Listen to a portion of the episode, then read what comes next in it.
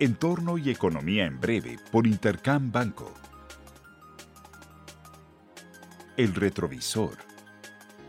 La semana pasada se reunió el Banco Central Europeo para tomar una decisión de política monetaria, en la que mantuvo las tasas de interés sin cambios y anunció una desaceleración en el ritmo de compra de activos dentro de su programa de expansión cuantitativa. El cambio es marginal y solo sugiere un ritmo moderadamente más bajo que los 80 mil millones de euros mensuales actuales, pero no modifica el compromiso del Banco Central con estimular la economía. Junto con ello, el Banco Central Europeo publicó nuevas estimaciones macroeconómicas en las que proyecta mayor inflación para los próximos tres años y mayor crecimiento para el 2021.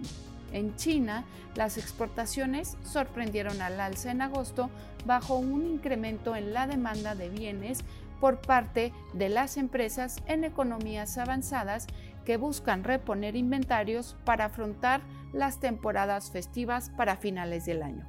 En México, la inflación se desaceleró en agosto gracias a las caídas de los precios de los energéticos, pero la inflación subyacente sigue acelerándose y sugiere que Banjico aún deberá actuar para lograr su meta.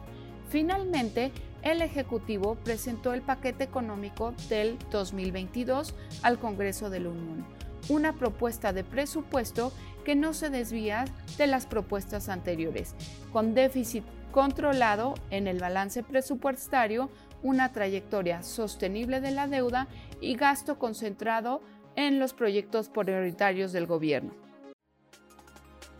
Panorama. Esta semana los mercados estarán pendientes de la publicación de las cifras de inflación para el mes de agosto en Estados Unidos. Se espera que a tasa anual los precios de la economía se desaceleren a 5.3%, pero los mercados serán particularmente sensibles a cualquier sorpresa de alza que pudiera sugerir mayores presiones inflacionarias de lo inicialmente anticipado.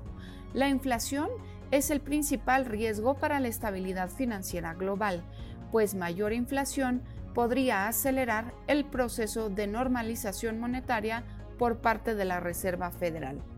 Además, se publicarán cifras de ventas al menudeo en Estados Unidos en las que se espera que continúen contrayéndose en línea con un sentimiento menos optimista por parte de los consumidores en meses recientes. Y en China tendremos datos de producción industrial, inversión, ventas al menudeo que nos darán un panorama más detallado sobre la desaceleración en el crecimiento del país durante el mes de agosto. Les deseo una muy buena semana. Yo soy Alejandra Marcos. Esto fue Entorno y Economía en Breve por Intercam Banco. Síguenos en redes sociales y consulta nuestro podcast en intercam.com.mx.